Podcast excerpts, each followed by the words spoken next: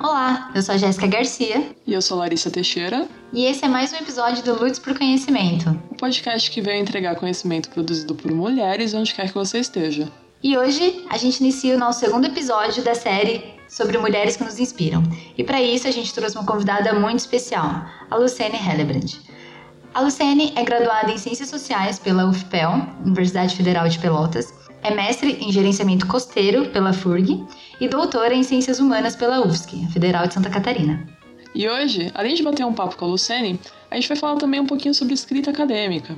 Essa coisa que tanto nos assusta, que a gente acha que é uma coisa muito inalcançável quando está nos primeiros passos, mas que talvez não seja tanto assim.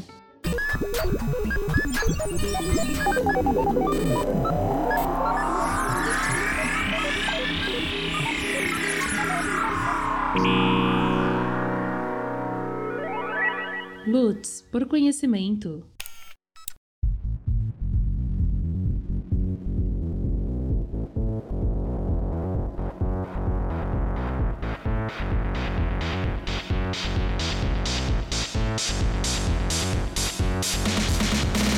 Então, hoje é o dia que a gente vai falar sobre os desafios dessa primeira escrita, né? Seja para um projeto de iniciação científica, ou para uma tese, ou uma dissertação, enfim, todos os dilemas e todas as angústias aí que permeiam esse tema que é chega até a ser um pouco polêmico, né?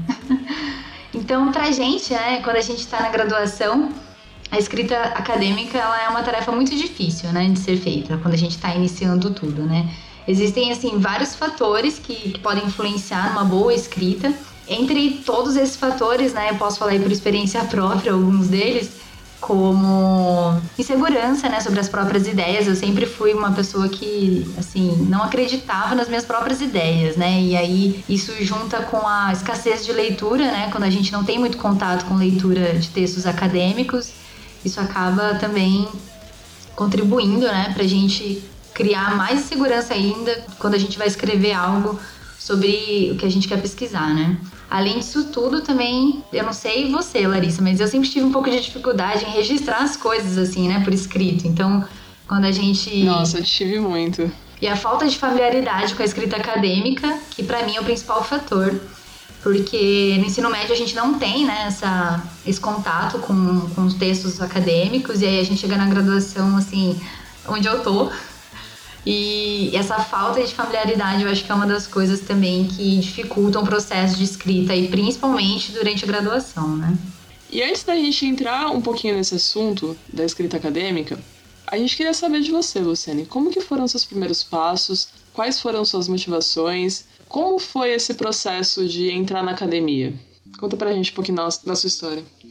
Bom, uh, primeiro Oi, meninas. Uh, gostaria de agradecer assim, o convite né, pela, por essa conversa. Um, eu acho que. Bom, a Jéssica já me apresentou, vou aproveitar o gancho, assim, vou contar um pouquinho, assim. Na verdade, assim, a minha vida profissional, ela sempre teve muito dentro da academia. Eu não cheguei a trabalhar em outras, uh, em outros, no mercado, assim, em geral. Eu Iniciei a graduação nas Ciências Sociais, aqui na, na, Universidade Federal de Pelotas, que é a cidade de onde eu estou falando hoje, que é Pelotas, no Rio Grande do Sul.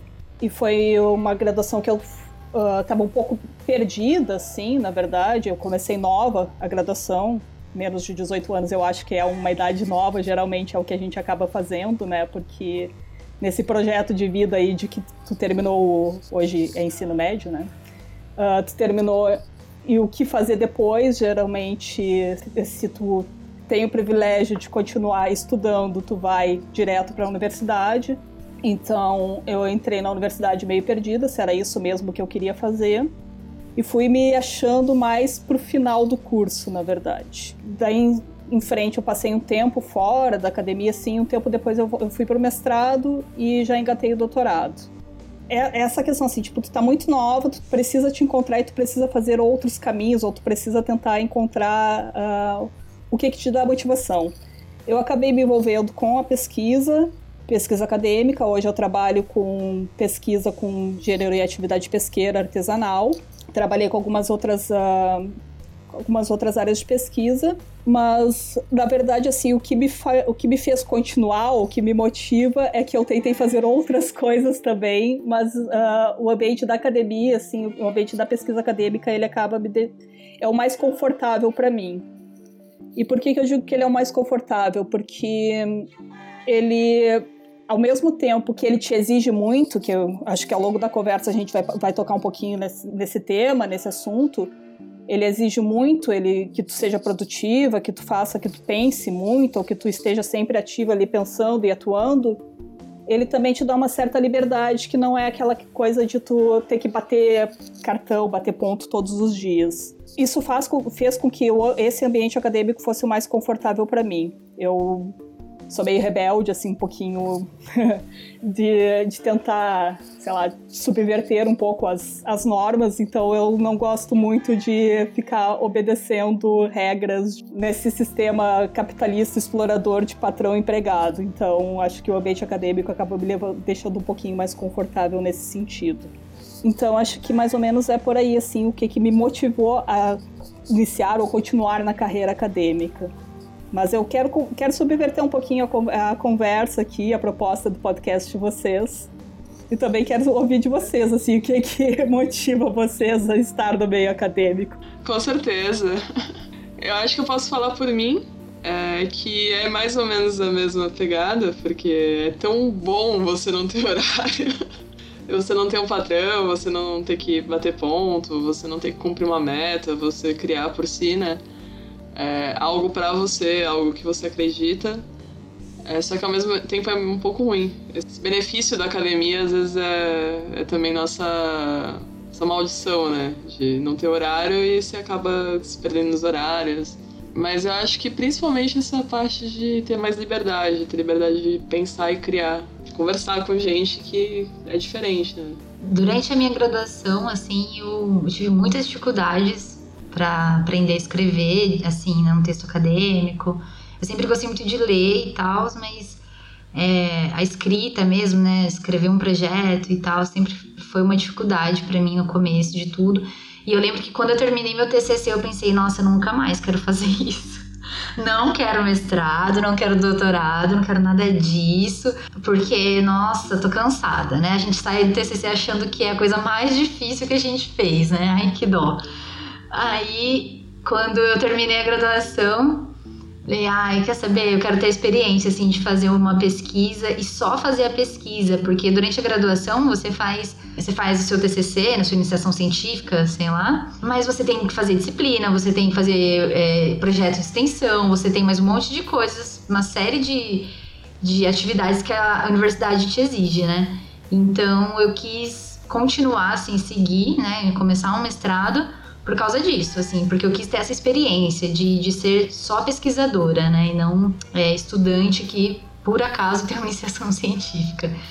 E claro, essa, essa parte da liberdade, né, também, claro que ajuda bastante, né, isso é uma coisa que motiva a gente. Como a gente, eu e a Larissa, a gente conversou no terceiro episódio, é importante colocar limites, né, porque essa liberdade acaba trazendo uma assim, para quem não, não consegue determinar esses limites, a gente acaba virando até escravo do próprio trabalho, né? Então tem que tomar um pouco de cuidado, assim. Uma coisa que eu aprendi também, estando na, na academia, né? É, é interessante, assim, essa questão do, uh, do que vocês estão colocando, porque, assim, é bem isso, assim, ao mesmo tempo que a gente tem liberdade, mas também tem várias outras coisas para fazer. E daí, então, lidar com a liberdade de tu controlar e de tu fazer essa gestão do teu próprio tempo e de produzir, ao mesmo tempo tendo que lidar com os prazos, né, e com a produção acadêmica em si. E de como que isso acaba levando a um certo adoecimento mesmo dentro da academia, porque hoje é super comum da gente ver. Hoje o que ficou comum é que as pessoas estão falando mais sobre isso, mas acho que essa pressão da academia de produzir ela, ela existe já há um bom tempo, porque bom, principalmente quando a gente está concorrendo por bolsas ou outras uh, métricas dentro do, do sistema de, de, classificação, né, de qualidade dos cursos de graduação pós-graduação, tudo é nessa base quantitativa, né? Então, produziu todos os textos, vai ganhar a bolsa ou não. Então, você tem sempre que pensar nessa. Tem que ser produtivo, tem que, tem que apresentar números no final. E esse é um, acho que é um dos grandes problemas, e ele acaba gerando essa questão muito estressante, o que, que é o estresse que te limita na própria produção, no próprio texto acadêmico. Quanto mais próximo está o prazo, mais tu fica preocupada em cumprir e escrever, e essa preocupação é tão grande que te limita e que te trava, muitas vezes, na escrita. Então, acho que a proposta hoje da gente, da gente conversar aqui também é um pouco disso, né? De como tentar driblar um pouquinho desses, dessas coisas que acabam nos, nos travando, nos, uh, nos impedindo de estar de, de estar num ambiente que seria esse ambiente privilegiado, onde que a gente pode pensar e pode produzir conhecimento, né, e trocar conhecimentos, mas a gente acaba tendo mais uh, problemas uh, em relação a isso. É, porque não tem nenhuma matéria, né, nenhuma disciplina que alguém fala, ó, oh, então, você, você vai ter um monte de prazo, mas você faz assim, tá? É assim que faz. Não, já te jogam lá no meio e falam, ah, então, você tem um prazo para dia 15. Você fala, meu Deus, o que, que eu vou fazer? Ah, até porque a escrita ela, ela varia também de pessoa para pessoa. Assim, claro que a escrita científica ela tem, né, um, uma, uma receitinha de bolo, assim, né?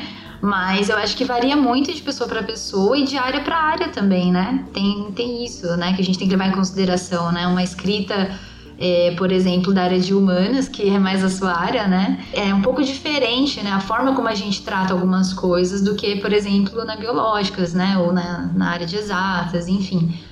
Eu, eu tive grandes problemas com isso, assim, na graduação, porque no meu projeto a gente fez uma interdisciplinaridade, né? Então, tratava-se um pouco de biologia e um pouquinho de gerenciamento costeiro, com uma pegada de é, humanas, né, uma coisa mais social ali. E para apresentar esse trabalho para uma banca de biológicas, né, que não tinha assim conhecimento nenhum sobre essa área mais de humanas, de análise qualitativa, né? É, então foi um desafio, assim. E, e aí tem aquele entrave às vezes com orientadores, né? Porque você pode ter um orientador de biológicas que escreve é, direto e reto, assim, né? Claro e tem a, sei lá, um orientador ou uma orientadora de humanas que gosta de escrever de uma outra forma, né? Que gosta, prefira que você é, trabalhe mais os seus argumentos, que aprofunde mais uma discussão, né? E, enfim, é uma dificuldade também que eu tive, confesso. Essa, fazer trabalhos interdisciplinares tem essas, tem esses dilemas aí, né? É, isso, isso que vocês duas comentaram, acho que me leva para dois pontos também. Um que a, o que a Larissa falou, eu acho que é muito interessante da gente pensar de como que é isso assim, não tem, não tem um, uma disciplina, não se fala, não se tem esse espaço para falar sobre essas dificuldades ou como que é a, a, produção do conhecimento, formular todo esse conhecimento que tu vai adquirindo, essas trocas e colocar isso no papel ou no, no Word, né, que seja hoje em dia, no computador. Então, um, um pouco de, disso. Parece que todo mundo está sofrendo, mas ninguém fala. Então, quando a gente começa a falar, eu acho que já é um passo, é legal. E o que me fez pensar sobre o que a Jéssica estava falando é também uma dica né, da, da, questão da escrita em si, como escrever, mas do, do, escrever de uma forma que a linguagem seja acessível e que seja compreensível né, para todas as, todas as áreas.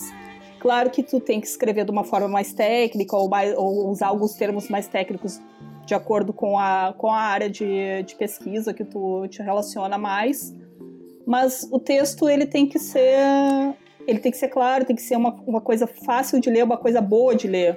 Então ele não adianta você ficar lá enrolando, enrolando, enrolando por vários caminhos para dizer algumas coisas que tu poderia ter dito sei lá, de uma forma mais uh, objetiva, porque senão ele fica essa coisa chata, né? Então acho que a, a, simplicidade na escrita, ela é uma boa, uma boa dica também aí pra gente falando, falando já da questão do texto, da escrita acadêmica.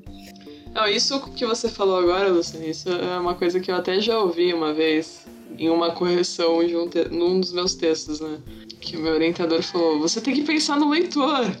Para de massacrar o leitor. Olha quanta volta você deu nessa frase.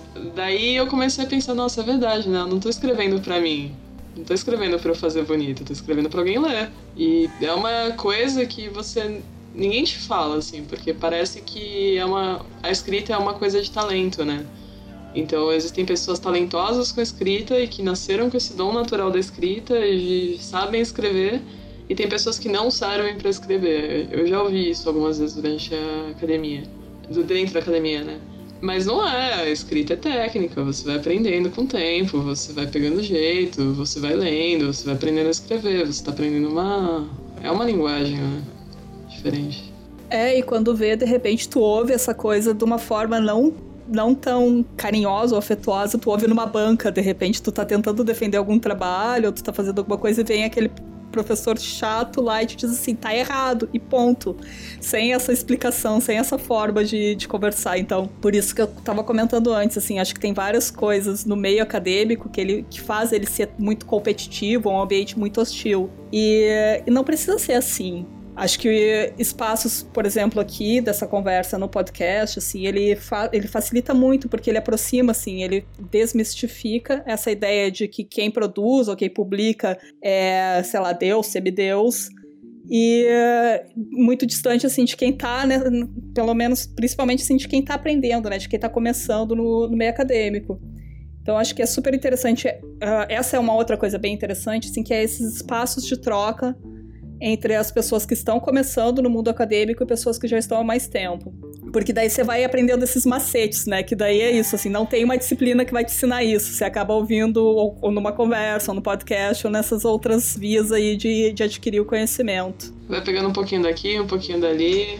Com certeza. E uma experiência que eu tive, assim, na, na graduação foi que eu posso dizer que eu aprendi a escrever com os meus amigos, né, da faculdade que chegaram antes de mim, os veteranos, as veteranas.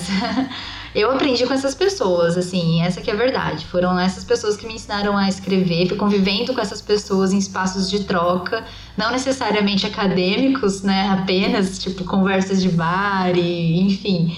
É, porque é isso, a gente que, que, faz ciência, a gente fala sobre ciência o tempo todo, praticamente, né? Então você vai pro bar, você tá falando de artigos, você tá falando de coisas. Então, é, existem espaços de troca é, acadêmicos e não acadêmicos e que sempre contribuem, né? Tipo, no meu caso, sempre foi assim. É, como eu fiz licenciatura aqui na, na Unesp, né, em São Vicente, no curso de licenciatura, as coisas são mais voltadas pra, é, para o ensinar, né? Então, a gente é ensinado a ensinar. E não sei, ficou meio redundante, mas é basicamente isso, né? E, e uma coisa que, tipo, quando eu fiz o curso, a gente ainda tinha a obrigatoriedade de apresentar um TCC. E eu acho importantíssimo você apresentar um TCC, porque você tem contato com escrita, com leitura, né? Você aprende a expor as suas ideias, a organizar as suas ideias de um trabalho, de uma pesquisa e apresentar essas ideias tanto oralmente quanto escrito, né? E recentemente tiraram essa obrigatoriedade do curso de licenciatura. Então, você não precisa mais apresentar um TCC para se formar. E aí surgiram várias reflexões assim sobre isso é, comigo, assim, com os meus amigos, né? A gente conversou bastante sobre isso. É, como que essas pessoas vão ter contato com, com texto acadêmico? Como que, sabe? É, eu acho que perde-se um pouco disso, né? Não sei se eu tô sendo muito incisiva nisso, mas é porque é uma coisa que me incomodou muito. Uh, acho que uma outra coisa legal, assim, que tu falou agora, Jéssica, essa coisa de que o produzir o conhecimento, a troca do conhecimento, as conversas, ela não se dá só dentro da sala de aula, né? São esses outros ambientes. Pô, ir pro bar e conversar com a galera no bar, assim, tipo, faz toda a diferença. Então, uh, acho que a ideia é essa, assim, tipo, da gente pensar que a academia ela tem que ser encarada, ou, ou a produção do conhecimento, ela tem que ser encarada como algo sério, de fato, porque é algo sério, a gente tá aí, né, fazendo ciência mas ela não é para ser uma coisa que te escraviza, mas assim que se precisa desses outros momentos de distração, porque também a própria formulação do conhecimento, do, do pensamento de como que tu vai colocar isso depois num, num, texto acadêmico, ele precisa desses momentos de abstração. Então não é só ler, uh, ler e reproduzir, ler e reproduzir.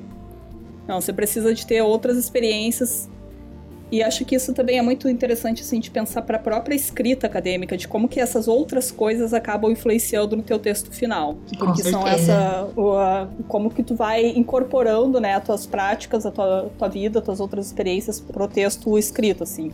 Acho que isso. Então, tipo, a experiência do bar ela é super interessante, principalmente na quando você vai fa fazer coisas, uh, textos que são menos técnicos, assim, você pode fazer essa uh, utilizar essas experiências, essas reflexões. Pô, muitas ideias surgem, né, na mesa de bar.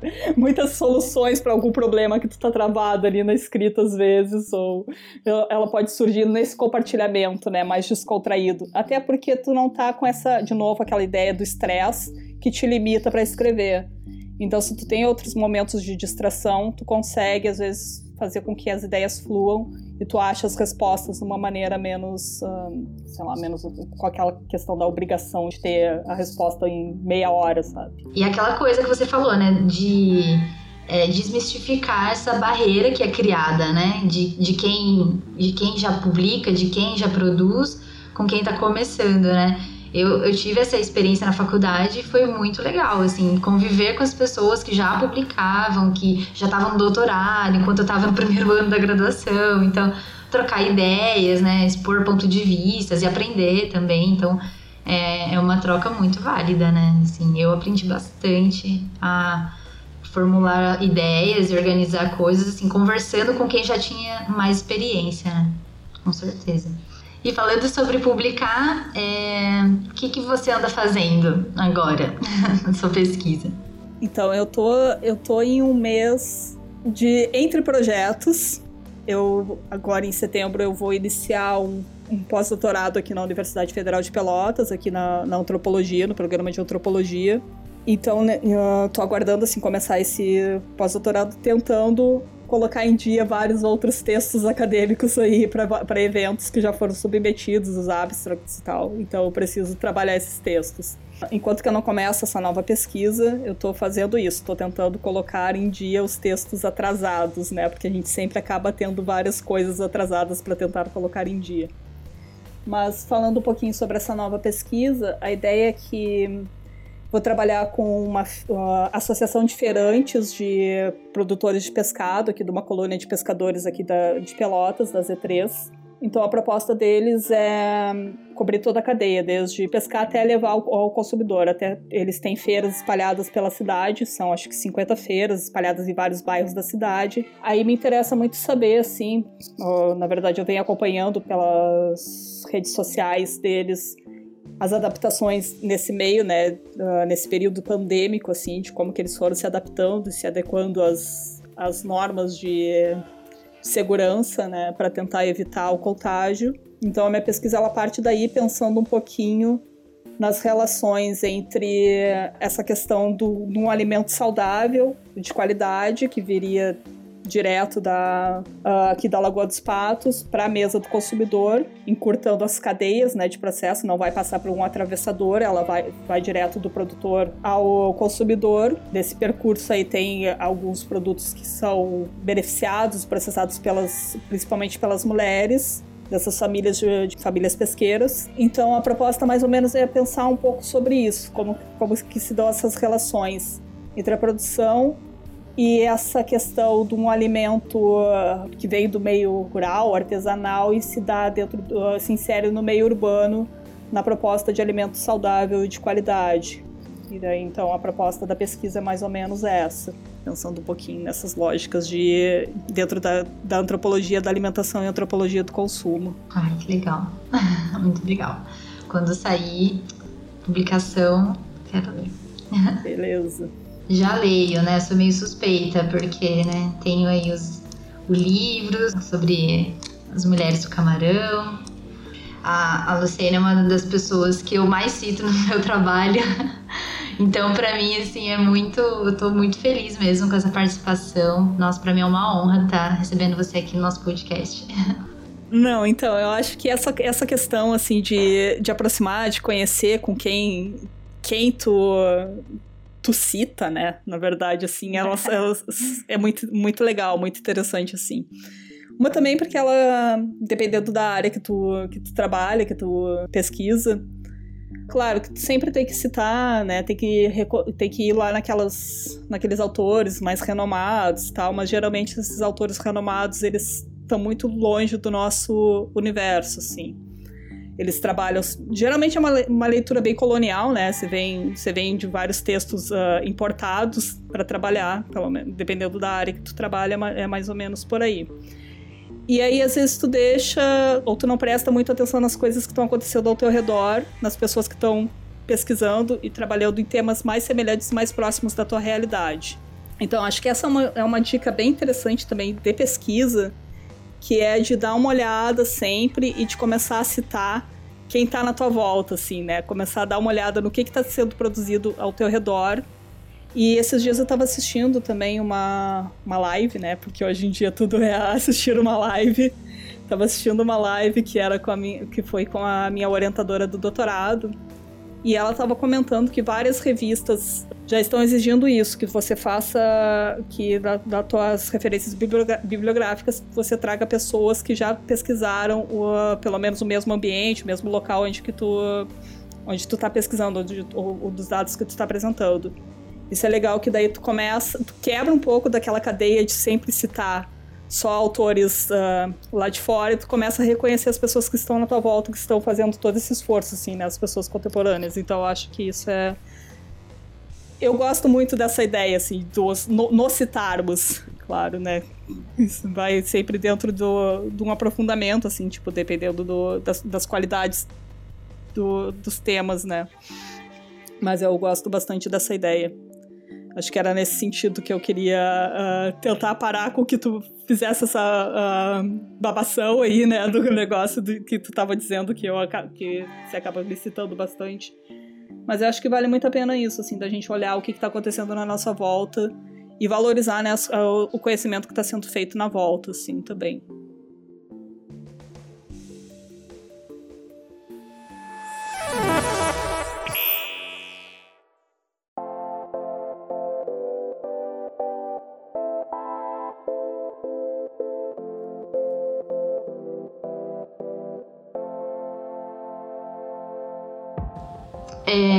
Bom, aí agora como a gente falou sobre olhar para as pessoas em volta, aí a gente já pode emendar, se você puder falar um pouco, né, sobre como que é para os seus orientados, orientadas, né?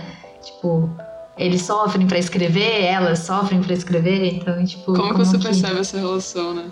É, essa pergunta é, é bem curiosa, assim, porque na verdade até, até o momento, assim, oficialmente só tive uma uma pessoa que eu só teve uma pessoa que eu orientei, oficialmente, né?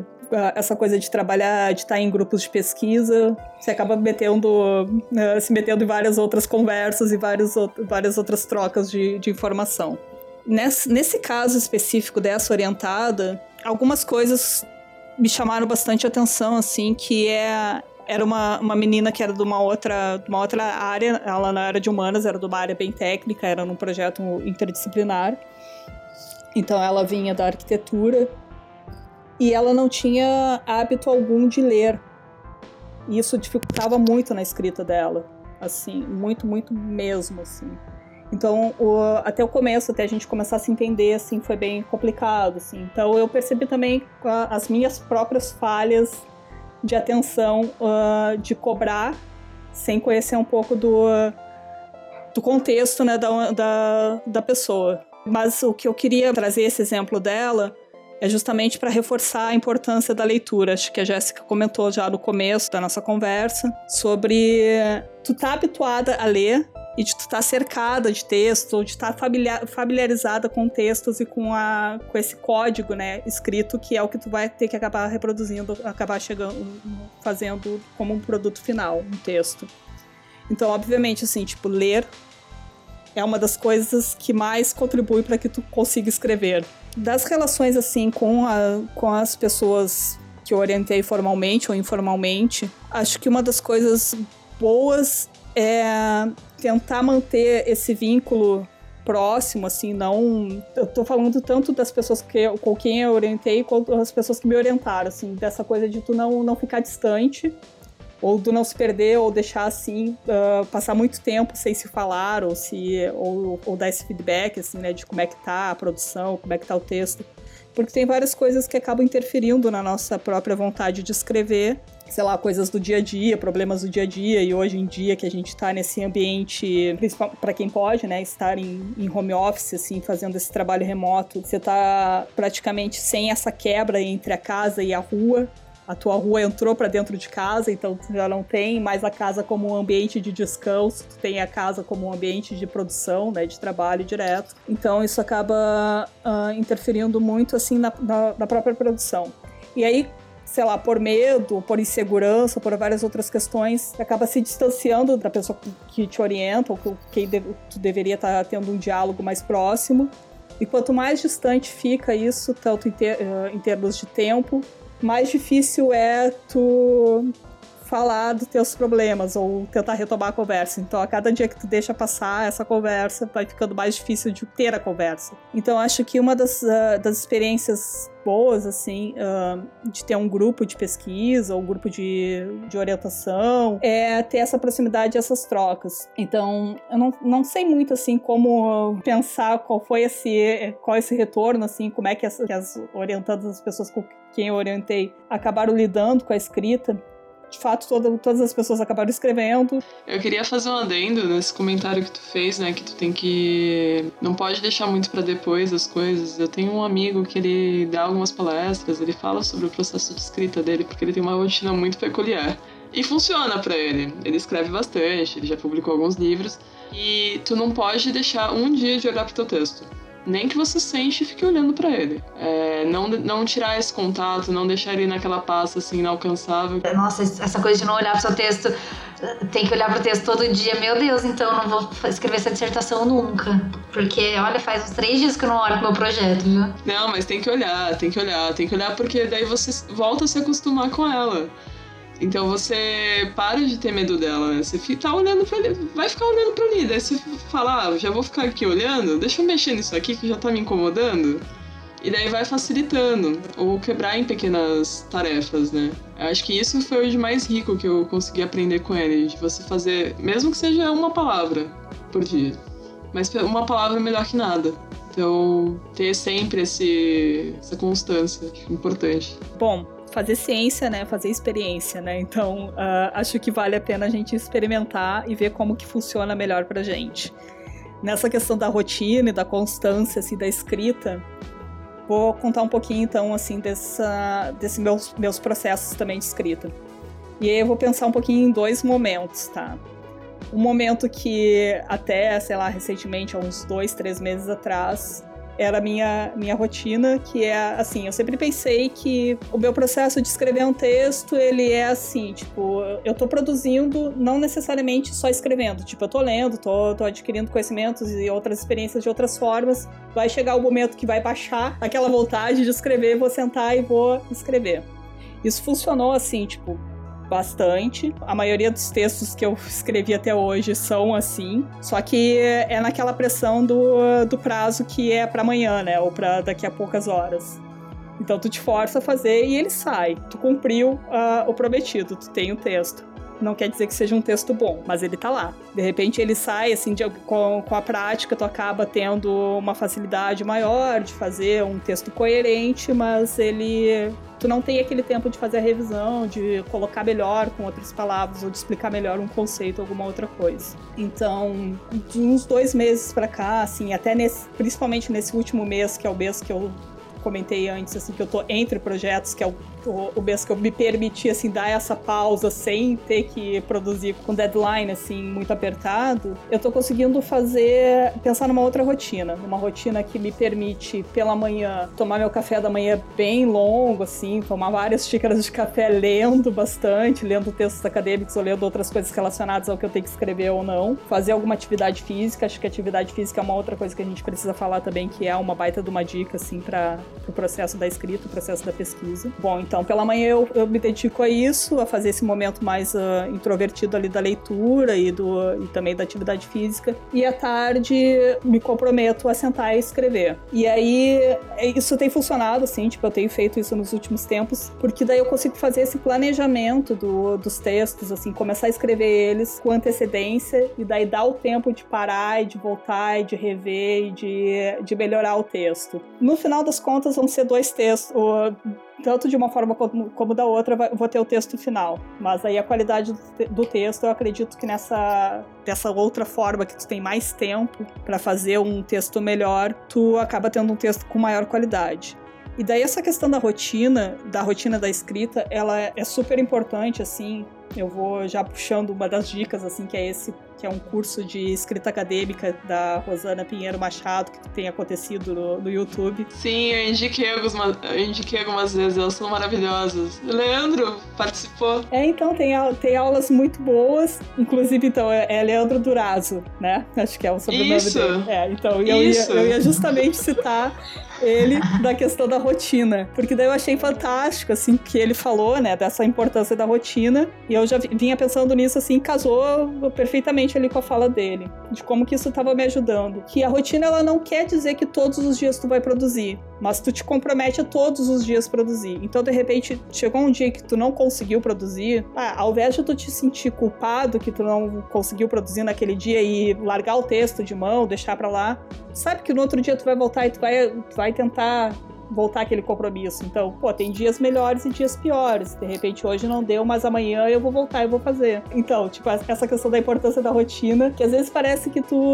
que tu vai perder tempo se tu ou sei lá, que vai ser mais complicado se tu tentar te organizar, tu diminuir o tempo de trabalho, de estar na frente do computador, mas se tu te dedicar e, tirar assim esse, esse ou colocar isso dentro do teu calendário, da tua rotina, tu consegue ao longo do tempo ter uma constância, uma prática da escrita melhor. Teu cérebro cérebro te se acostuma que tu tem que entre aquele momento ali fazer essa produção. Então, por mais que tu acha que passa alguns dias sem voltar e sem olhar no texto, tem uma outra dica bem legal assim que esses tempos eu tava conversando com uma amiga minha eu precisava também uh, entregar um texto da, em alguns dias, assim, tava super travada na, na, escrita. E aí, tava conversando com a Carol, assim, no meio da, dessa minha angústia de estar tá travada. Eu, ah, Carol, não sei o que, que eu faço, tipo, preciso escrever, mas não tá fluindo. E a dica dela foi assim, cara, faz então as coisas mais básicas que tu pode fazer mecanicamente. Ele, por exemplo, arruma tuas referências formata o texto. Porque daí tu acaba, mesmo que tu não escreva, mas tu trabalhou no texto. Então tu termina aquele teu horário de trabalho com uma sensação boa de que tu produziu. Mesmo que seja essa coisa básica ali do fazer a formatação. Porque isso vai te tomar um tempo lá na frente. Então se tu usou esse tempo que tu não podia, que tu não conseguia produzir de uma outra forma mais criativa, pelo menos tu já, sei lá, adiantou aquele tempo que tu ia tomar lá na frente assim, e tu produziu, tu acaba o teu dia de trabalho com uma sensação boa. Sim, isso é, isso é muito importante. Mexe nas tabelas tabelas, dá uma olhada naquela figura que tu tentou fazer, ou que tu acha que seria legal, ver se tá certinho nas normas das referências corrige o português de algumas palavras ou inglês, né? Pega um parágrafo. É uma dica muito boa essa de quebrar em pequenas tarefas, daí você vai cumprindo, né? É, porque daí que é isso, né? Tipo, tu trabalhou no texto, mesmo que não tenha sido aquele parágrafo que tu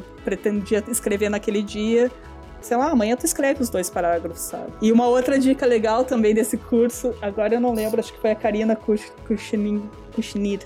É bem difícil de falar o nome dela. Falou que é essa questão de tu ter uma meta, né? Assim, tipo, ah, sei lá, são sei lá, três parágrafos por dia.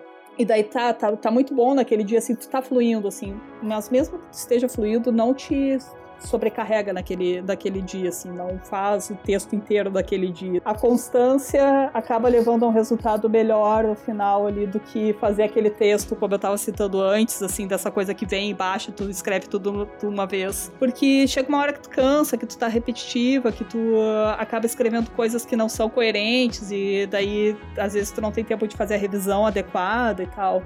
Então tentar se manter constante ali na, dentro da rotina de trabalho, acho que é uma boa dica, assim. Sim, porque tu até te. Quando tu vai fazer outras coisas, né? Você não tira, por exemplo, aqueles dias que você fica louca na, escrita, fica 20 horas escrevendo direto, fala, é hoje que vai sair esse texto. Você quebra isso em pequenas porções, daí tu dorme à noite, você pensa, putz, mas será que é isso mesmo que eu quero falar? Será que não? Mas você já tá com a ideia, então você já sabe o que você tem que escrever. Então você dá, faz um esqueletinho assim, mais ou menos, e depois só vai recheando o esqueleto, né? Acaba sendo um resultado muito melhor. Eu sou uma pessoa muito de roteiros, né? Eu faço roteiro para tudo. Eu tenho roteiro de estudo, não que eu cumpra, né? Uma coisa é fazer o roteiro, outra coisa é cumprir o roteiro, né? Vamos deixar tudo bem claro aqui.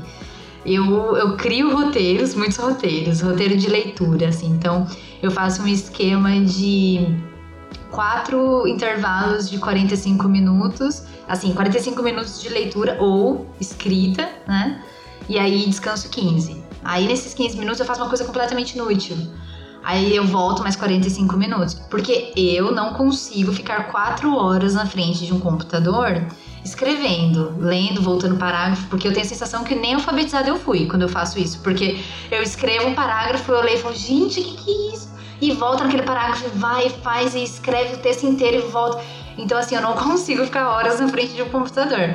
Então, eu prefiro fazer quebradinho, assim, né? Mas é. Uma coisa que me falta também é rotina, né? Assim, criar roteiros, fazer roteiros é uma coisa. Agora, você estabelecer uma rotina, né? E conseguir cumprir esse, esse roteiro ou metas, né? Como, como vocês falaram aí também.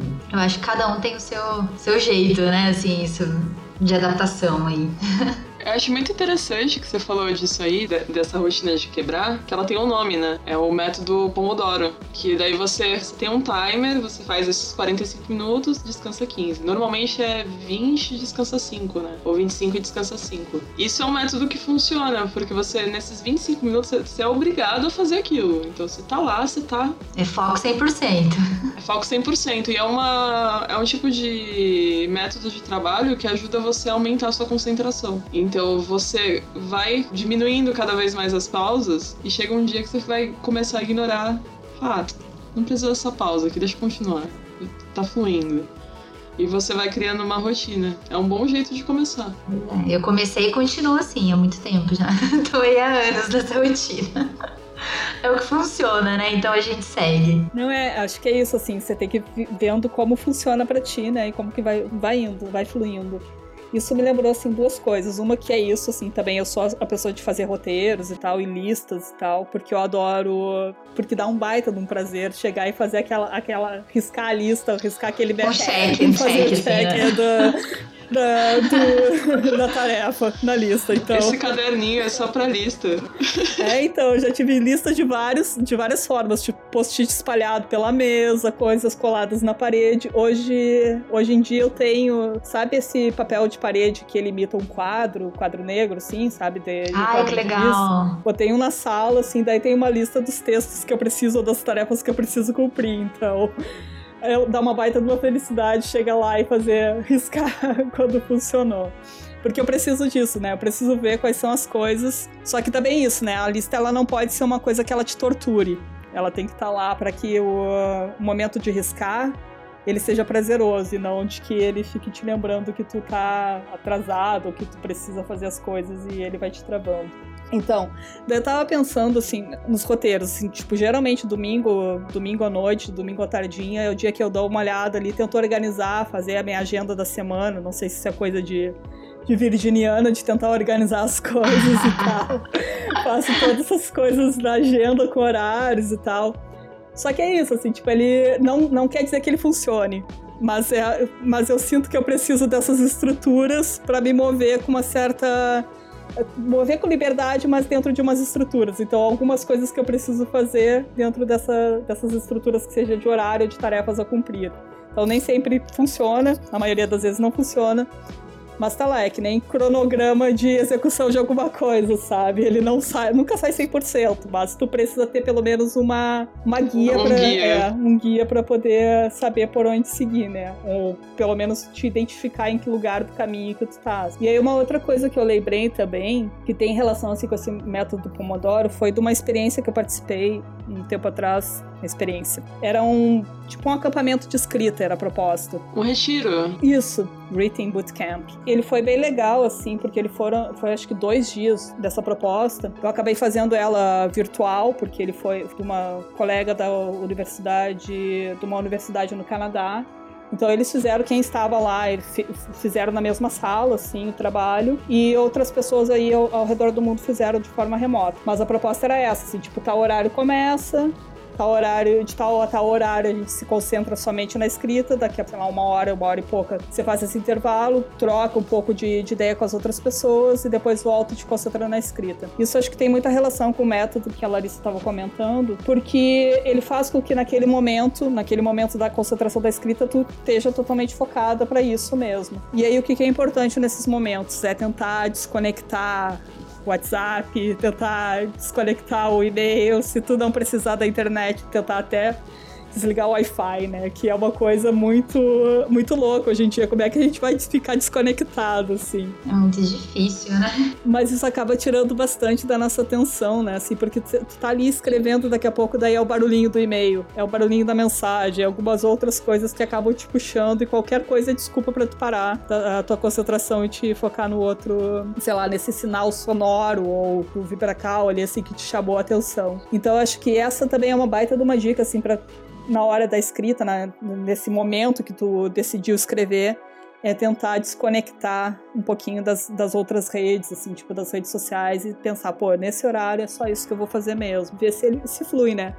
Mas é isso, assim, acho que vale mais a pena sempre fazer essas várias experiências, ver como é que tá funcionando para ti, como é que funciona para ti. E não necessariamente como tá funcionando hoje vai funcionar daqui a um mês, sabe? Então tem que ir se adaptando também, se conhecendo, essa questão de autoconhecimento de como que vai funcionar melhor. E acho que também é super importante não se cobrar excessivamente, sabe? Porque daqui a pouco você acaba se auto-torturando ali do negócio de que, pô, não tá funcionando. Mas calma, assim.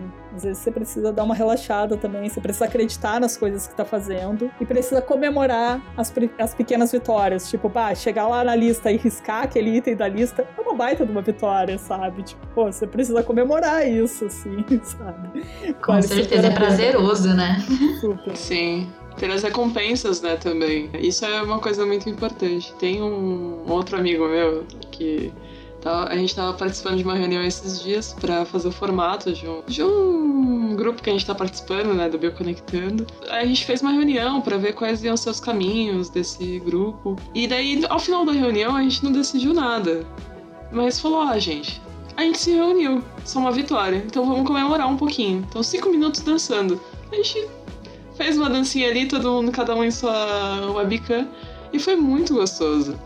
Então, ter alguma forma de se recompensar, né? Se eu conseguir completar algumas tarefas do dia hoje, mas quebrar em pequenas tarefas, né? Esse é o segredo, no fim. Então, se eu conseguir completar algumas pequenas tarefas hoje, então eu posso, eu vou assistir aquele filme. Mas se não conseguir, tudo bem também, você trabalhou nisso.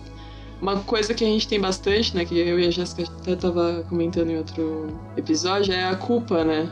De eu deveria estar escrevendo, ah, nossa, eu tô aqui com a família, mas eu devia estar escrevendo. Tô assistindo uma série. É. Você já não tá escrevendo, então aproveita o que você tá fazendo. É tão pesado, você vai, você vai te culpando tanto que vai te travando cada vez mais. E daí tu perde uma energia te culpando, sabe? Ao invés de aproveitar aquele momento. Descarrega mesmo, vai lá, aproveita, dança, sei lá, te diverte de outras formas que tu acha boas, assim, que tu que seja interessante para ti. E, pô, depois tu volta com toda a energia, né? para fazer as coisas. Sim, isso é bem importante. Descanso, viu, galera? Descanso é o segredo de tudo. É, eu acho que a gente ia falar sobre dicas para quem tá começando, mas eu acho que nem vai precisar, né? Porque o episódio inteiro foram dicas para todas as pessoas, para quem tá começando, para quem tá no meio, para quem, né? Acho que foi um episódio cheio de dicas aí. Mas acho que essas coisas uh, são boas.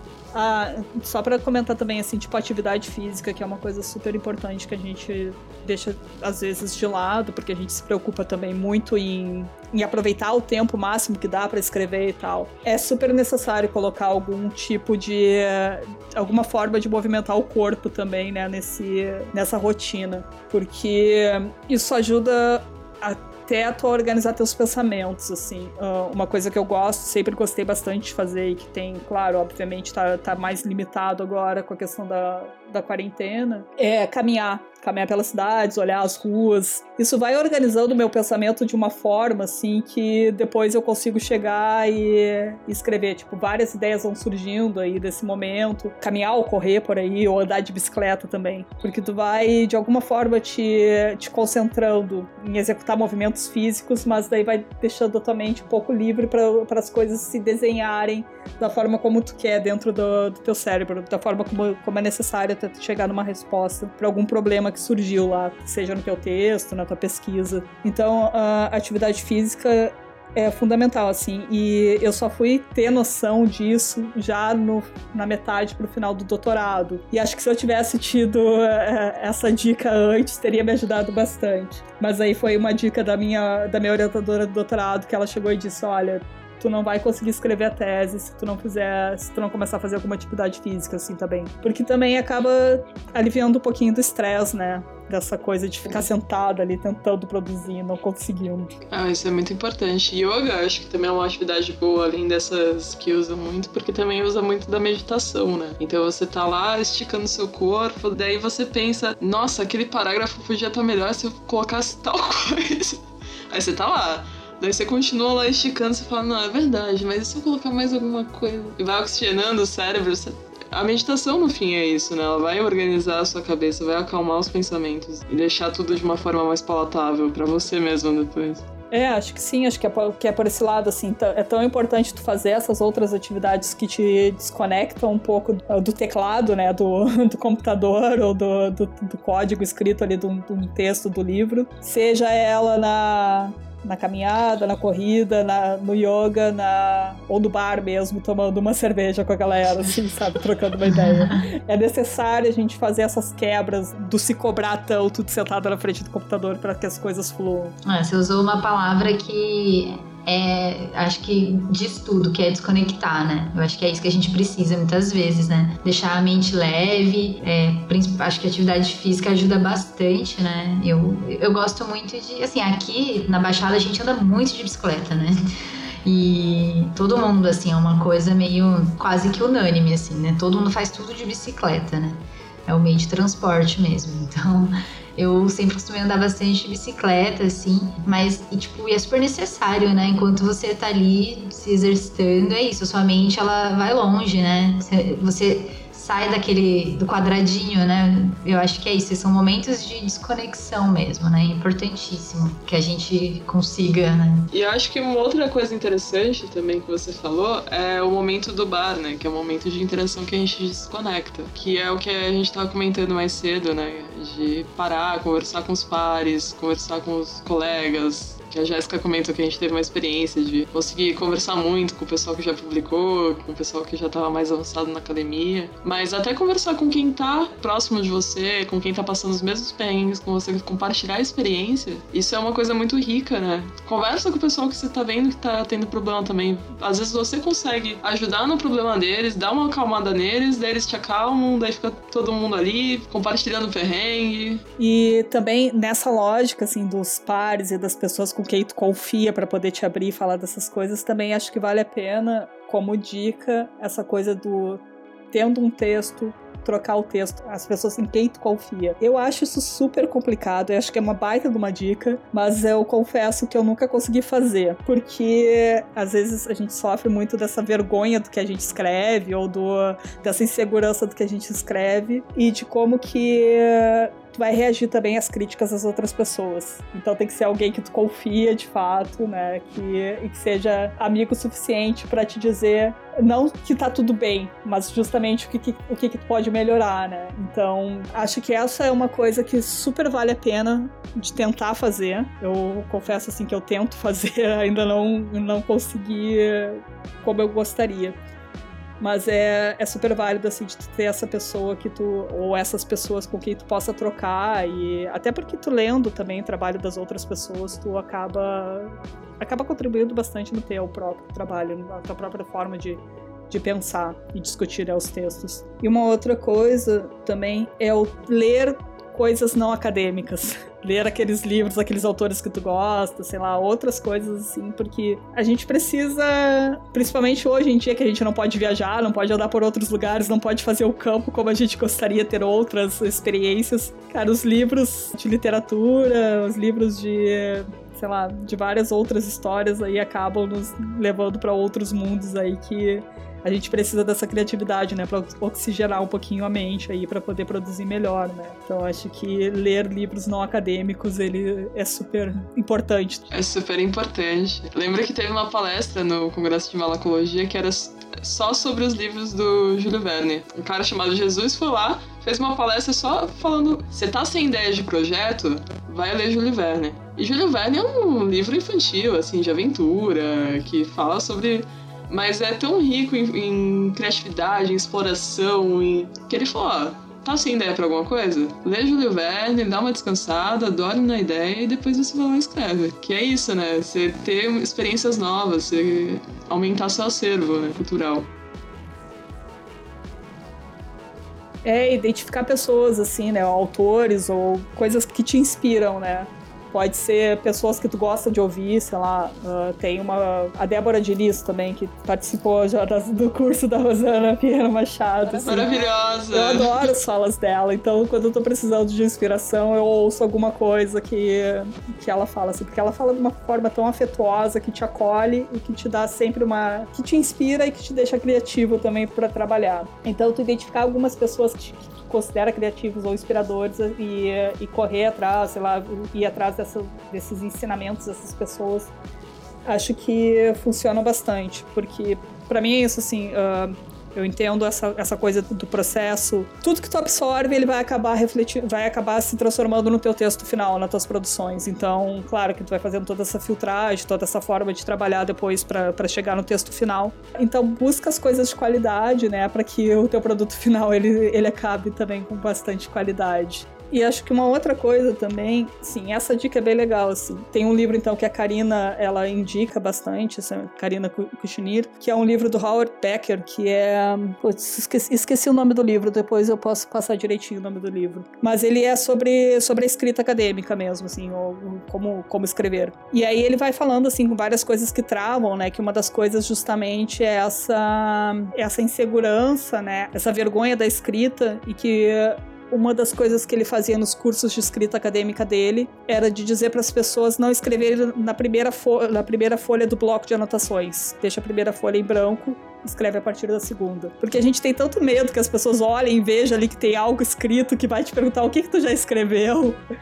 Que daí, às vezes, é muito mais fácil tu tapar, tu fingir que tu não escreveu e escrever, escrever dali pra, pra dali segui, é, seguinte, que daí tu tem essa camuflagem, sabe? Tipo, ah, faz de conta que eu não escrevi nada até agora. Então, se isso funcionar para ti na hora da escrita, tá ótimo, sabe? E aí a dica mais importante que ele vai trazer no, no livro, para mim a mais importante, é que não tem como tu ter um texto se tu não começar a escrever, sabe? Tipo, então o básico para tu ter um texto, tu precisa escrever. Nem que seja, sei lá, tipo, sem te cobrar na escrita se o texto tá bom ou não, começa a escrever, uh, sei lá, vai pensando coisas, escrevendo aleatoriamente, que daqui a pouco o, o pensamento encadeia e tu consegue formular as frases e as coisas que tu quer. E daí daqui a pouco tu tem um um certo banco de, de frases, um banco de, de pensamentos, ou um banco de, de parágrafos que tu pode usar em, em, textos futuros ali, de repente. Então acho que a dica básica é essa. Para ter um texto escrito, tu tem que escrever.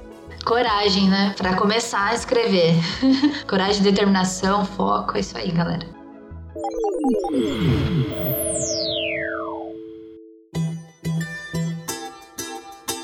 Aí agora, é, Luciane, se você puder falar, acho que a gente pode pegar um gancho, né? Pra falar sobre os lugares que você atua, né? Assim, lugares de engajamento, né? Não sei se você, assim, você já falou que participa de vários grupos de pesquisa, né? Daí eu acho que seria interessante você falar pra gente que lugares que você atua, né? De que forma você atua. Então, grupo de pesquisa ou, enfim, lugares de engajamento aí acadêmico e político. Com essa formação interdisciplinar, assim, passando por, várias, por algumas universidades, assim, na, na formação, graduação, acaba que eu tenho alguns pares, desde o pessoal da, da graduação, o pessoal do mestrado, do laboratório que eu trabalhei no mestrado, na FURG, pessoal que eu trabalhei no mesmo laboratório na UFSC, quando eu fiz o pós-doutorado na, na UENF, que é no Norte Fluminense. Então, na verdade, assim, tipo, eu circulo e converso um pouco bastante com esse pessoal, assim, não sei se é exatamente um engajamento em grupos de pesquisa, mas a gente acaba trocando algumas ideias.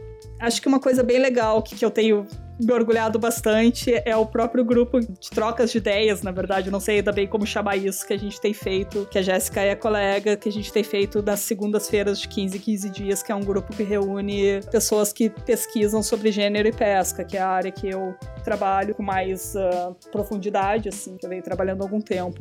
Sei lá, eu me orgulho bastante assim, dessa ideia de montar o grupo, dele tá fluindo, dele tá, tá funcionando, assim, porque é esse espaço onde que a gente tá conseguindo reunir pessoas de vários lugares, com várias experiências, com tema, tema em comum, que seria, né, principalmente sobre mulheres na, na atividade pesqueira, mas ele reúne diferentes níveis de formação também. Então a gente tem pessoas que estão ali na graduação ou se graduando, mestrandas, doutorandas, pessoas uh, de que já, já, já, dão aula em universidades, então é um espaço onde que a gente consegue fazer essa troca. É bem uma coisa interessante é que ele até esse momento a gente só tem mulheres no grupo e isso acaba refletindo um pouquinho nessa questão do, de como que a gente, enquanto mulher, a gente tem um pouco de receio de falar em lugares públicos. Então, se a gente está num ambiente com outras mulheres, a gente sente um ambiente mais seguro e fica mais acolhida também, mais à vontade para falar. Então, acho que o grupo ele está sendo muito, muito rico nisso, assim, muito, muito feliz nisso da gente ter, tá conseguindo fazer esse ambiente de troca, de, de conversa entre vários, uh, várias pessoas de vários lugares, com várias formações, porque também tem isso, ele é um grupo interdisciplinar, então a gente tem pessoas de diversas áreas. A Jéssica acho que pode falar também mais sobre isso, se ela, se ela quiser.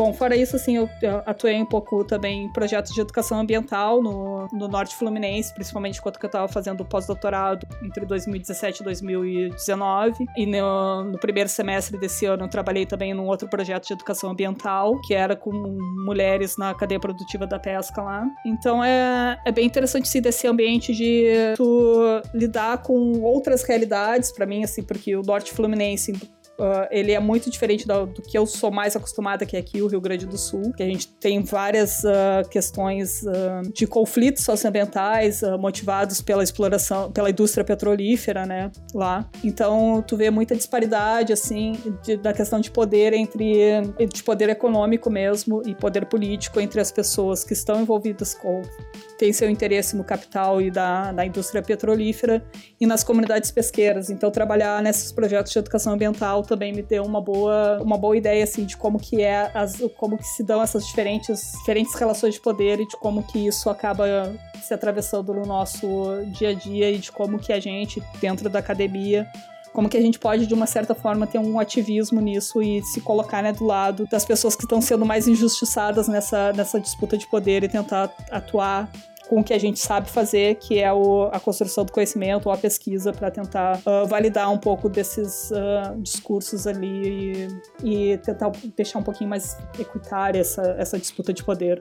Ah, eu, eu posso dizer por esse grupo aí que é, eu tô fazendo parte, né? E tipo, fiquei muito feliz por ter sido convidada, né? É uma rede de mulheres e a idealizadora desse grupo é a Lucene, né? Então, ela que é a, mente aí, né? Por trás dessa rede que, que ela construiu, que a gente tá construindo juntas, né? Mas que quem quem começou foi ela e é realmente muito acolhedor, assim, isso que ela falou, né, sobre estar num, num meio que só tem mulheres, né? É realmente outro, outro mundo, né? A gente, eu sempre falo, né, às vezes assim nas nossas reuniões que, pô, eu venho da biológicas, é um ambiente onde é tudo muito muito centradinho, assim, é tudo muito. Ao mesmo tempo que é amplo, quando você. No meu caso, né, que eu trabalho com um projeto mais interdisciplinar, né, e tal, agora eu tô bem na humanas, né, tô com os dois pezinhos ali mergulhado na, na área de humanas, mesmo sendo bióloga, não tem esse acolhimento, né, por, por parte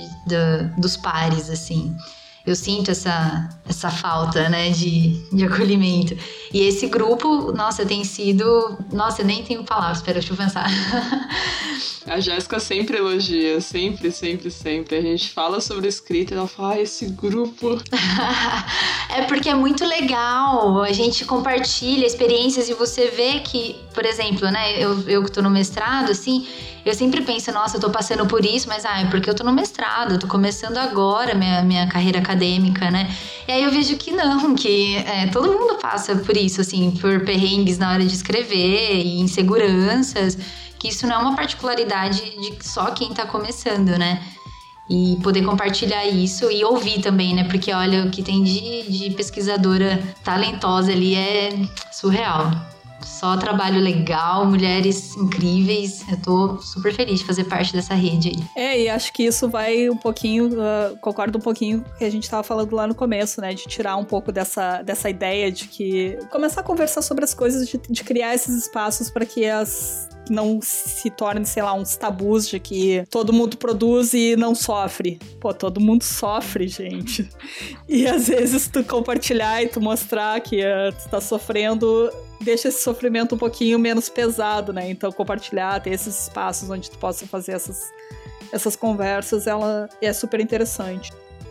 A ideia, assim, do, do grupo, claro, ela vai surgindo depois uh, por conversar com outras, com outras meninas que estão no grupo ali que estavam nessa dificuldade da escrita e agravado, né, por todo por todo o nosso contexto em geral, assim, tipo, seja pandêmico, político ou qualquer outras uh, questões, tanto de conversar com as meninas que estavam precisando, assim, desse momento, mas também porque esse tema específico, gênero e pesca, assim, eu também, durante a, a própria pesquisa da tese, eu sentia mu muita dificuldade de encontrar outras pessoas que trabalhavam com isso, assim, eu fui encontrar dentro de um evento que, que existe, que é o Fazendo Gênero, dentro de um grupo de trabalho específico sobre, sobre mulheres e pesca. Só que, e daí quando eu cheguei nesse momento desse evento acadêmico e vi outros trabalhos sobre aquilo semelhante ao que eu estava pesquisando, cara, foi assim uma das primeiras vezes que eu me senti, ah, me encontrei, sabe? Então, tipo, tem gente falando mais ou menos a mesma linguagem que eu, embora seja de outros universos. Mas é que às vezes tu não tem isso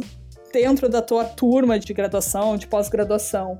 Isso faz falta, essa troca, tu conhecer, e, e acaba facilitando até nas, nas próprias busca por referências de trabalhos, né, para tua própria produção acadêmica. Então acho que, que a ideia assim do grupo ela surge aí muito no inspirada assim em eventos que são específicos sobre isso, sobre um tema, e daí tu poder ter esse espaço de compartilhar as angústias e de fazer com que as pessoas consigam produzir, né? Tentar aliviar um pouquinho desse estresse que é a, tanto a produção acadêmica, toda essa, essa cobrança dentro da produção acadêmica, mas também desse contexto atual que a gente está vivendo aí, tão isolado, mas que, sei lá, e daí essa coisa de tu tá ali encontrando pessoas num ambiente seguro, compartilhando e saindo inspirado. Eu acho que, é, que essa palavra é bem interessante, assim, bem necessária para quem está no processo de escrita acadêmica. Inspiração, sabe? Você precisa se inspirar para poder seguir em frente, fazer seu próprio texto, sua própria produção. Acho que isso é muito importante, mas a inspiração vem de vários lugares, né? Teve uma vez que eu fiquei inspirada de ver um, um documentário de escalada. Fiquei super animada. E hoje sobe nos topos de montanha para ver caracol. Subo! E eu lembro que eu fui numa. na premiere desse documentário, né? Que foi. Eu tava com um projeto da NetGill, daí na época eu falei, ah, tem a premiere desse documentário. Eu fui sem saber o que que era, daí fui lá, vi e falei, preciso escrever. Não, vou chegar em casa vou escrever. Daí cheguei em casa e comecei a, a, digitar um monte. Eu fui ver o de escalada e voltei motivada para escrever. Mas é, isso mesmo funciona. Não, é, eu ia comentar que é isso, assim, por mais que a gente compartilhe várias dicas de como escrever e tudo mais, assim, para cada pessoa vai funcionar de uma forma diferente. Então é isso, é, você tem que buscar inspiração onde que acabe te encontrando, onde você acabe se encontrando para fazer com que as coisas fiquem, funcionem e que seja de uma forma leve, assim, que não te massacre nesse, nesse caminho, porque tu tem que curtir o processo, né? Tu tem que curtir o, o caminho. Não é só tu chegar lá no final e conseguir defender ou ter o teu, teu diploma lá. Mas tem que ser um processo prazeroso. Assim, por muito tempo o negócio tá tão natural que não seja prazeroso, de que seja que o processo acadêmico ele seja sofrido, que a gente acaba se afastando e adoecendo mesmo no processo na, dentro da academia, né?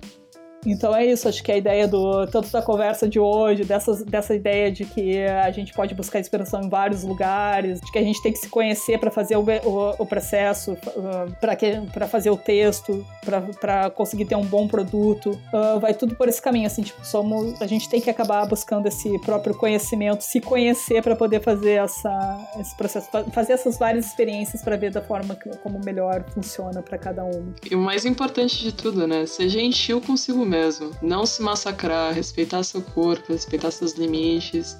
Porque não adianta você forçar. E se você for, não for gentil consigo mesmo, não, não vai funcionar mesmo. Não tem o que fazer. Não dá pra tirar leite de pedra, né? É verdade. A gente tende a, a se martirizar muito, né? Eu sempre fui bem assim, né?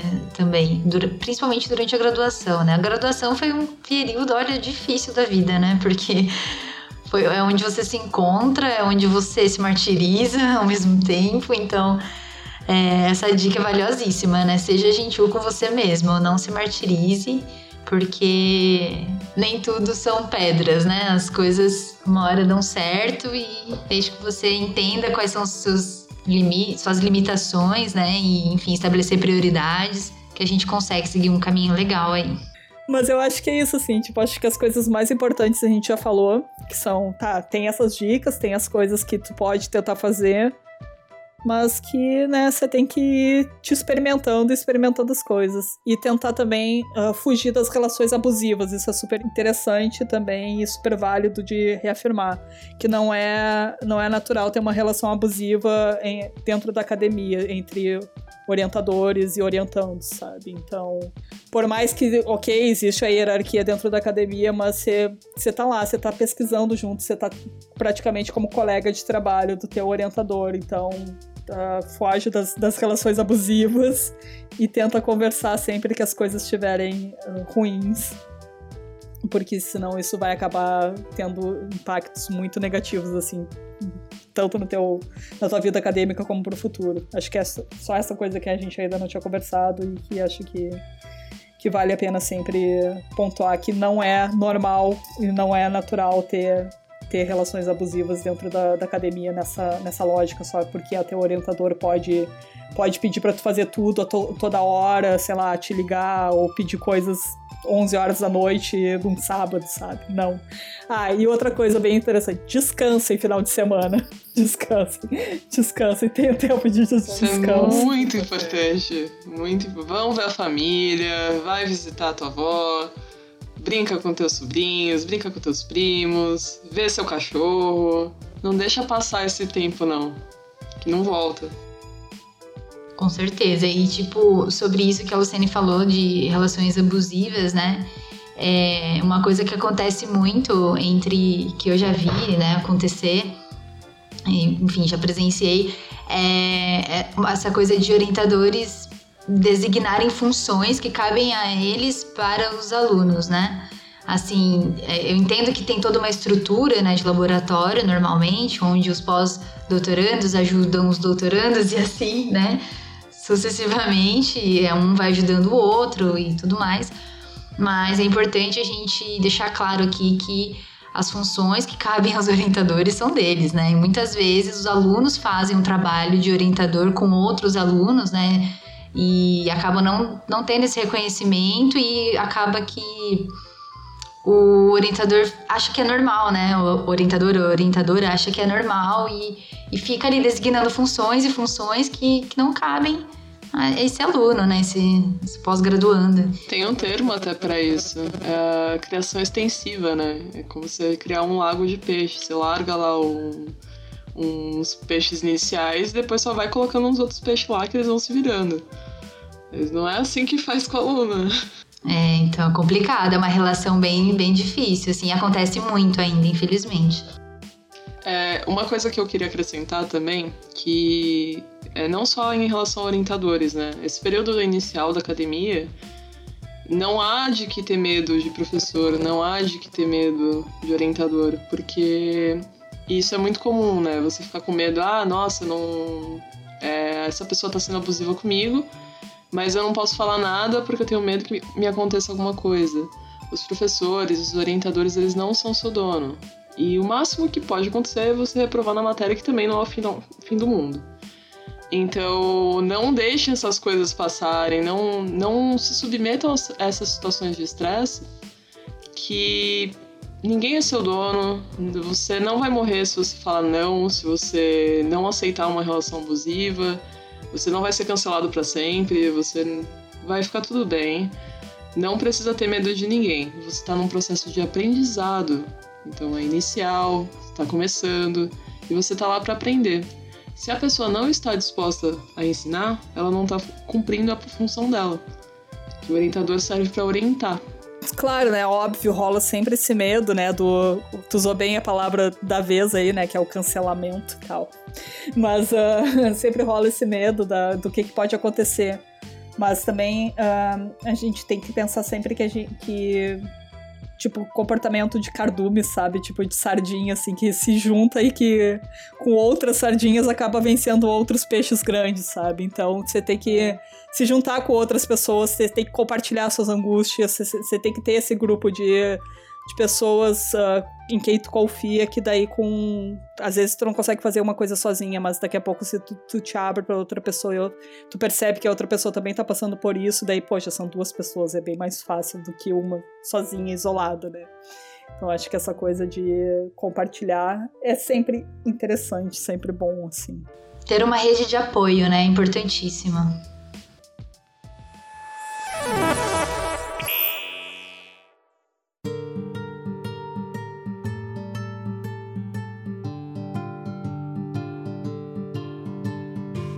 E se você acha que estava acabando, não está acabando não. Fica mais um pouquinho só. Hoje é um momento muito especial onde estamos estreando um quadro que são as pesquisas dos ouvintes. Então, você ouvinte que, tem, que é pesquisadora, que é cientista, tem uma pesquisa a divulgar, manda pra gente na DM do Instagram, arroba por Conhecimento. O prazer vai ser nosso de ter você aqui no nosso podcast somando. Então hoje vamos divulgar o trabalho da Marcela Araújo, nosso ouvinte de São Paulo. Oi meninas, tudo bem? Eu sou a Marcela Araújo, sou de São Paulo. Tenho formação em Geografia pela Universidade de São Paulo e mestrado em Educação pela PUC de São Paulo. Eu comecei minha trajetória de graduação na Unesp, também com Geografia, e eu sempre tive envolvida em pesquisa. Fiz iniciação científica em um projeto nacional sobre análise de cidades médias e aí, com o tempo, eu fiz o processo de transferência para a Universidade de São Paulo, que me tomou bastante tempo, inclusive porque, além de ser um pouco burocrático, existem diferenças é, teóricas né, entre as universidades, pelo menos na área de humanas. E aí eu tomei, demorei um tempinho para concluir essa, essa transferência, mas aí eu consegui transferir e aí eu me formei lá em 2014. Em 2016, iniciei o processo de mestrado em Educação na PUC, pelo programa de Educação, História, Política e Sociedade, porque eu já estava no chão da sala de aula desde 2013 e eu sentia que a educação é uma área que sempre me atraiu e naquela época me atraía muito. E aí eu fiz um mestrado na PUC com bolsa integral, também CNPq. São duas bolsas que você consegue, né? Porque na época, assim, e hoje também é muito difícil de conseguir arcar com os custos de uma universidade tão cara quanto a PUC. E aí existem duas modalidades de bolsa: a bolsa taxa, que é a bolsa que paga a PUC, e a bolsa CNPq, que uma vez que você consegue a bolsa taxa, você pode escolher se você quer receber ou não, e tem uma carga reduzida de, de aulas, né? Você precisa optar e reduzir sua carga de aulas. E aí foi o que eu fiz. Durante o processo, né, que foi muito rico, muito bom, eu consegui fazer bastante, bastante amizade com muitas mulheres dessa área também. A gente tinha um grupo muito forte de representação discente, que inclusive era um dos grupos principais de representação discente do Brasil, né, de programas de pós-graduação, um programa muito atuante e muito importante que a gente participe desses espaços de luta, né? E aí o meu trabalho, a minha dissertação se chama Currículo Avaliado do Estado de São Paulo e o Saresp de Geografia que foi orientado pelo professor Kazumi Munakata. Teve como objetivo analisar os materiais didáticos de geografia do ensino fundamental 2 e como esse material estava ligado diretamente à realização do SARESP, que é o Sistema de Avaliação de Rendimento Escolar do Estado de São Paulo.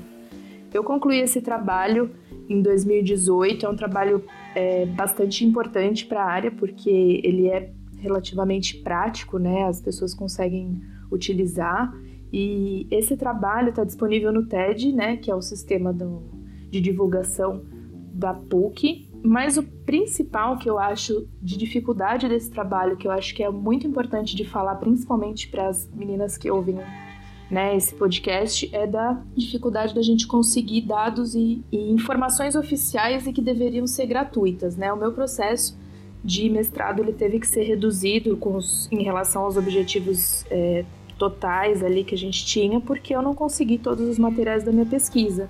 O governo do estado de São Paulo não me ofereceu as provas SARESP de geografia para fazer análise integral, então eu acabei fazendo análise só sobre os, os materiais iniciais, que eram as provas base para os estudos dos alunos.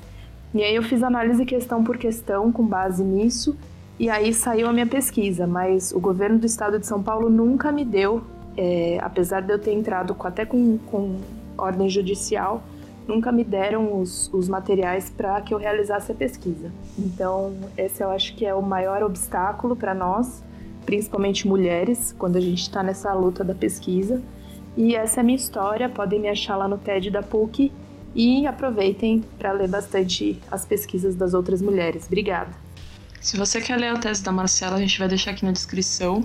E se você também quer divulgar sua pesquisa aqui, manda uma DM pra gente no Instagram, arroba por conhecimento, ou no Twitter, arroba Lutz PC.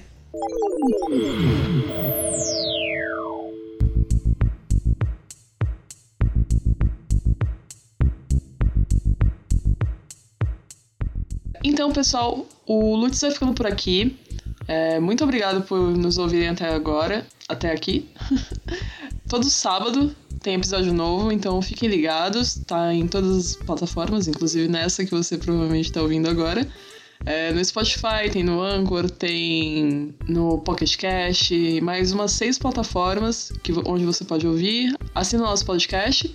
E também acompanhe as novidades do Lutz pelo Instagram e pelo Twitter. No Instagram, Lutz por Conhecimento. E no Twitter, Lutz PC. E agora que a gente está encerrando, eu vou perguntar para vocês se vocês têm alguma indicação de livro, é, filme, cinema. Lives e afins. Então, acho que aquela indicação básica que a gente já falou várias vezes aí, que é esse curso de escrita da Rosana Pinheiro Machado. E aí tem dois livros uh, clássicos ali, um que é o do Humberto Eco, né, de como, como se escreve uma tese, se eu não me engano é o nome, e do Howard Beck, uh, Becker, que é Truques da Escrita. E aí tem também um blog da Karina Kuchnir, que é muito legal, muito interessante, assim. Só essas indicações ali para manter o pessoal inspirado, assim. Perfeito, a gente vai deixar o link pro pessoal consultar depois. Então vocês podem ver no, na descrição do podcast. Eu também tenho uma indicação para fazer. Então a gente falou sobre inspiração, sobre conversar com os pares. Toda quinta-feira tá rolando no Zoom uma reunião do Bioconectando, então tem vários temas relevantes é, relacionados com ciências biológicas, ciências ambientais e afins. Então toda semana tem um tema novo. Vai lá no Instagram que tem tudo direitinho lá, o que, que vai ser o tema da semana. Você pode sugerir também por, por mensagem. O arroba é Bioconectando. A gente fica também depois do espaço das palestras que rolam, trocando uma ideia, então é uma ótima oportunidade de conhecer também outros pesquisadores. É isso aí, gente. E eu queria agradecer a Luciene por, por ter aceitado o nosso convite. Eu fiquei muito feliz com esse papo, acho que rendeu muito, muito aprendizado, muita troca de experiência. E foi muito legal, eu tô muito feliz e só tenho a agradecer, Luciane. Muito obrigada por ter doado um pouquinho do seu tempo aí pra gente. E foi muito rico, assim, esse, essa doação que você nos deu, esse tempo que você nos deu foi uma coisa muito rica. Muito obrigada mesmo. Então, eu vou agradecer também. Na verdade, eu acho que eu não dei tempo, na verdade, eu ganhei tempo, porque acho que, é que o compartilhar, de novo, assim, essa troca, né, ela é muito rica para todos os lados, a gente vai aprendendo bastante. Uh, sempre nessa coisa de uma escuta atenta e dessa, dessa, dessa proposta da gente trocar e de estar ali presente, fazendo essas, esses momentos prazerosos. Então, agradeço bastante pela conversa, assim, acho que ela foi bem legal. Desculpa se eu acabei subvertendo um pouquinho a proposta de perguntas e respostas e foi um pouco mais nessa conversa. É seu. E acho que foi bem legal também, assim, gostei bastante. Muito obrigada, meninas. É isso aí, gente. Então continuem nos ouvindo, nos acompanhando pelo Instagram, Twitter. Todas as novidades são postadas principalmente no Instagram. Acompanhem nossos stories. E a gente vai ficando por aqui. Um grande beijo e até o próximo Lutz por Conhecimento. Semana que vem a gente vai falar sobre floresta. Uhul. Até mais, beijo. beijo. Beijo. Lutz, por conhecimento.